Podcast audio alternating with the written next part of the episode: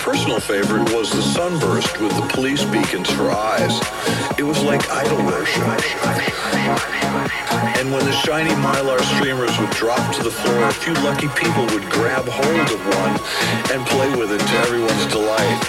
And oh yes, don't forget the confetti cannons.